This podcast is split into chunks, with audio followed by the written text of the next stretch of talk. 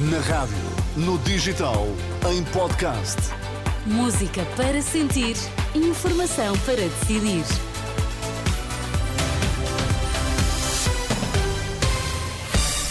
Vai conhecer os títulos em destaque nesta edição das nove. Boa noite. Boa noite. Líder do PSD faz promessas aos pensionistas e apresenta programa de emergência para o SNS. Israel chama procuradores estrangeiros para investigarem mortes provocadas pelo Hamas. Presidente do PSD diz que, se for eleito primeiro-ministro, vai aprovar um plano de emergência para acabar com as listas de espera no SNS, uma medida que Montenegro anuncia logo para os primeiros dois meses de governo.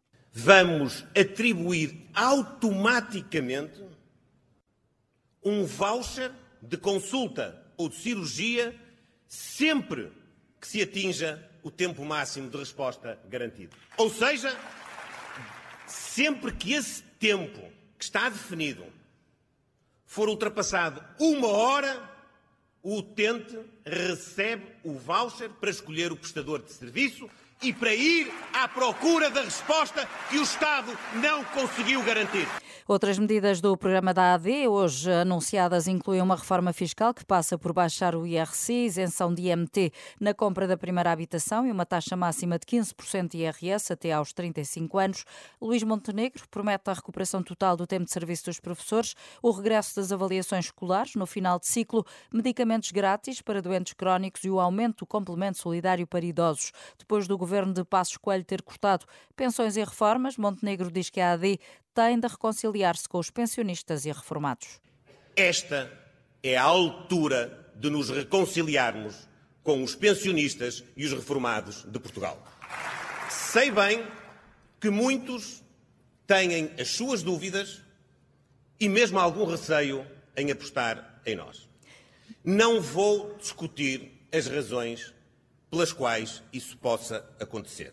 No encerramento da convenção da AD, no Centro de Congressos do Estoril, Luís Montenegro deixou para segundo plano as críticas ao PS, mas disse que os socialistas constituíram um dos governos mais incompetentes que existiram em Portugal. Pedro Santana Lopes juntou-se de surpresa à convenção da Aliança Democrática para dizer que o PS não merece ganhar em março. O antigo primeiro-ministro diz que o PS deve mesmo pedir desculpa pelas políticas que executou ao longo dos últimos anos. Como é que um Partido Socialista não pede desculpa em primeiro lugar aos portugueses, depois aos seus congêneres pelo mundo fora, dizer assim: nós somos socialistas e deixamos as políticas sociais num estado vergonhoso e lamentável. A saúde, a educação, a habitação, a segurança social. Mas que Partido Socialista é este?